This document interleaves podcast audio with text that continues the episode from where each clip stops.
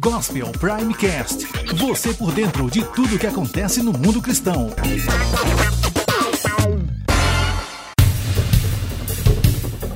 Enquanto o mundo observa horrorizado a chamada crise dos refugiados, milhares de pessoas foram obrigadas a sair de suas casas, sobretudo no Oriente Médio, e a viverem em acampamentos de refugiados. Contudo, na Jordânia, existe uma ação de soldados do Estado Islâmico que se infiltraram com o objetivo de matar cristãos nesses locais. Está provado que jihadistas vindos do Iraque e da Síria foram propositalmente colocados entre os imigrantes em fuga da perseguição. Um deles acabou se convertendo a Jesus Jesus e decidiu revelar o plano do Estado Islâmico. Embora não tenha seu nome divulgado, ele afirma que mudou de opinião após ver como os voluntários cristãos ajudam a todos no campo de refugiados, independentemente de sua religião.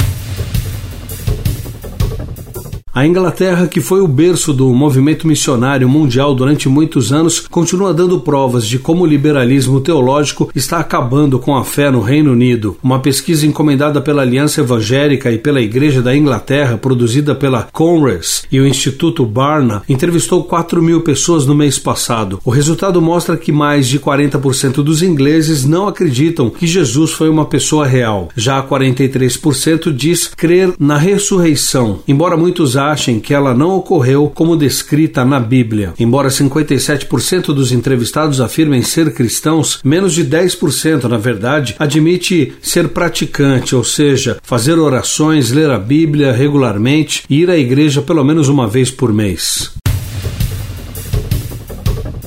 A Coreia do Norte ocupa a primeira posição entre os países mais perigosos para cristãos, segundo o ranking elaborado anualmente pelo Portas Abertas. Mas apesar da perseguição religiosa, testemunhos como o da senhora Shelter têm levado muitos a conhecerem a Cristo. Ela ficou com uma grave doença e quase morreu há cinco anos. Sua cura foi um milagre e quem conhece a história passa a acreditar em Jesus Cristo. Detalhes dessa matéria você confere acessando o portal Gospel Prime.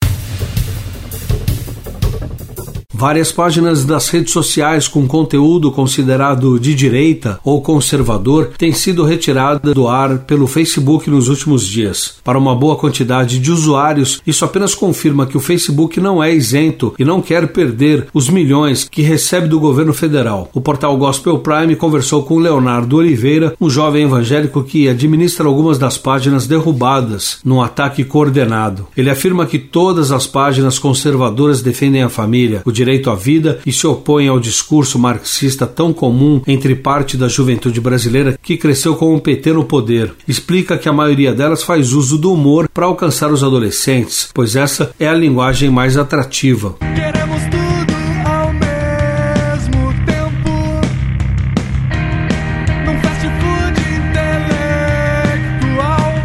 Banda Quarto Fechado está lançando neste mês o álbum Labirinto Meu. É o segundo trabalho deles. A banda é de Florianópolis e apresenta um pop rock com letras inteligentes e melodias bastante apuradas. O álbum foi produzido por Rafael Campos e apresenta 10 faixas e deve estar disponível ao público no final do mês.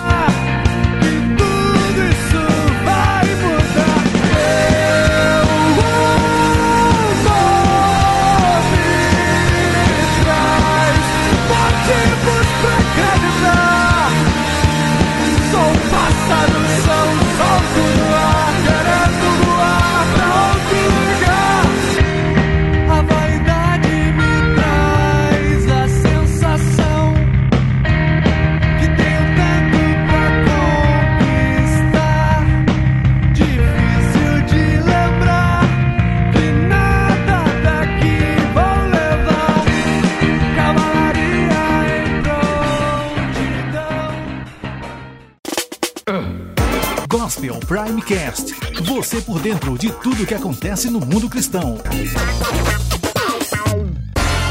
Você está pronto para defender sua fé? A Prime Teologia oferece o curso Teologia Básica, em videoaulas práticas para você aprofundar seu conhecimento bíblico. Aprenda a palavra de Deus de maneira didática e saiba defender as bases da sua fé. Acesse primeteologia.com.br. Gospel Prime. Gospel Prime.